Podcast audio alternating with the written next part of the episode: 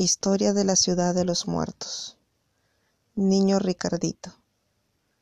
Nació el 10 de diciembre de 1886 y su padre, quien fue secretario del presidente Pardo, falleció en marzo de 1893, por lo cual quedó huérfano antes de cumplir un año. Creció en la provincia del Callao, donde murió a los seis años de una fuerte fiebre. Según los médicos fue malaria.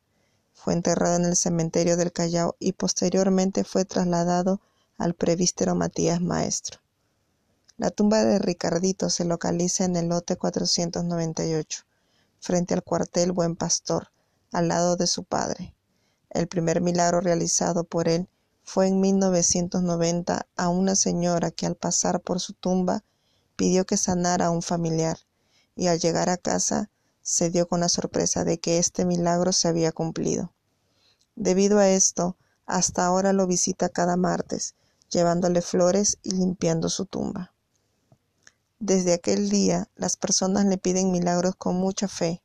Además es conocido como el niño del cachuelero, ya que consigue trabajo a las personas que se lo piden con mucha fe.